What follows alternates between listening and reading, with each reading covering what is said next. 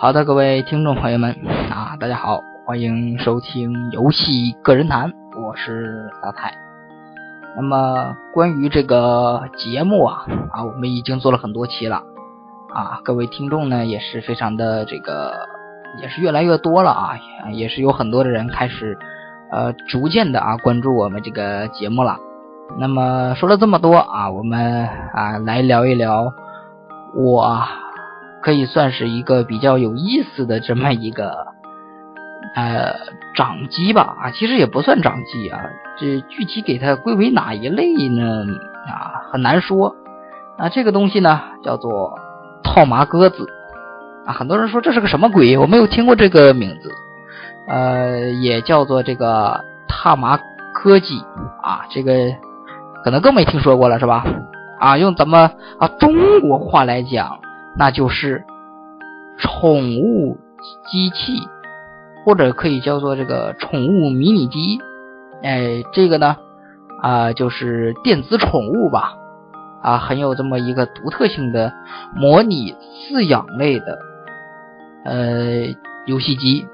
那这个游戏机呢，一经推出呢，引发了全世界的这个热潮。它独大的这个魅力啊，啊，创造了啊，可以说是非常。大的一个市场，啊，到现在呢依然是还受很多人的这个喜欢。那么日本万代公司呢，从二零零八年起推出了这个彩瓶子、彩屏的这个套麻鸽子，也就是这个电子宠物，出到第九代产品，能与这个手机呀以及各式的这个适配器呢进行识别，增加这个游戏的可玩性，也可以和朋友进行交换。宠物的生育以及结婚可以说是非常完美的，呃，进化了啊。那么这个套麻鸽子呢啊，可以说是从第一世代一直到现在的这个啊第九世代呀啊，已经可以说是全面性发展啊，什么都有啊。这个当然这个在国内呢啊，貌似只掀起了一阵的这个波澜啊，并没有这个。呃，并没有现在呀这么火了啊，也可以叫做宠物蛋啊，这个东西啊，这个咱们就说一说这个新手入门啊，很多人说新手入门是什么呀，是吧？啊，这我这个告诉你怎么玩啊，可能我说完之后呢，你就觉得啊有兴趣了啊，就买一个呗，是不是？那么这个宠物蛋呢，是一个非常简单的游戏机，总共有 A、B、C 三个按键操作。套麻鸽子呢啊，是是这个日文。英文呢，就我就不知道了啊。中文呢，就叫这个宠物蛋啊。当然呢，官方并没有给出这个正确的中文名字啊，所以呢，啊，就叫宠物蛋吧，是吧？啊，因为啊，很多人说了啊，这个日版的啊，美版的，也就是英文版的啊，我看不懂怎么办啊？不用担心看不懂英文，因为机器内呢啊，都是些非常简单的词汇啊，并不会啊，并不会特别难啊。实在不会，你可以慢慢查嘛，是不是？关于这个宠物蛋呢，还有一些啊所学的一些朋友啊哈，可以去这个查一查，看一看啊。那么我们来说一下这个宠物蛋，宠物蛋可以干什么呢？啊，咱就啊先说一说吧。首先呢，宠物可以进行饲养啊，也可以进行这个呃各种各样的调试。首先呢，你拿到这款。呃，小游戏机吧，啊，然后你先进行设置，设置什么呢？因为一般买来的情况下呢，它这个呢都有这个语音提示啊，但是它这个语语音提示啊，就是音效上的提示啊，并没有真人语音啊。然后呢，还有这个时间设置，你要设置好这个时间，然后进行游戏啊，这是这个操作很简单。然后呢，就是这个。啊，进行喂食啊啊，进行这个各方面的这个增加。首先呢，先喂食、洗澡、去商店买东西，以及呢，呃，生病了去给他看病啊，各种各样的这个呃，丰富了这个游戏机的一种特性吧。我呢也是买过好多种啊。首先呢，这个首先大家都知道啊，这个一开始的话呢，并没有这个彩色屏幕的。有点啊，像是俄罗斯方块那种画质的呃掌机，但是呢，啊，随着不断的发展呢，啊，现在呢已经可以说是这个出到了这个彩色屏了，非常厉害。啊，彩色屏那你想啊，是不是好看又好玩？呃，那么其实这个东西在我小的时候还是火过一阵的啊，不过当时呢并没有说像啊日本万代这样的啊特定的宠物啊什么的啊，并没有这个。当时好像是受到了什么。洛克王国呀，啊，神奇宝呃，这个有这个盗版的神奇宝贝啊，还有呃赛尔号啊，就是受这个的影响啊，说了很多。我记得我买过一个这个呃那个赛尔号的一个啊机器啊，就是为这些东西吃完健身，完了各式各样的就这么玩儿游戏性呢还算可以吧，没什么事拿出来玩玩，呃也无伤大雅。但是这东西呢。你分你怎么玩啊？你要你要正常来玩的话呢，你玩一会儿吧，你可能就腻了啊。所以呢，这个要动脑筋，你自己想怎么玩更好玩，或者呢，怎么进行这个各种各样的搭配呀？啊，让这个你的宠物啊越来越好看啊，越来越端啊，非常的啊漂亮啊，可以说很好了。当时我记得这种啊这种小型游戏机呀啊女生很喜欢。啊，很多那个小女生呢都购买一台。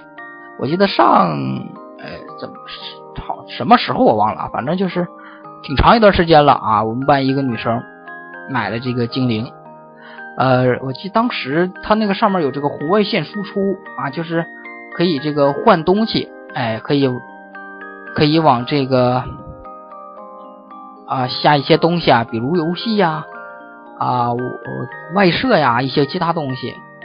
啊，非常的好玩吧？我记得当时我被这个打动了之后呢，我就也想买一个，但是呢，啊，就没买得了啊，因为因为当我想买的时候，我这个欲望已经过去了，我就觉得买一个也没什么太大用处啊，我就没有去买。那这个这个这这个游戏机呢，啊，就就是这个样子了嘛，是不是？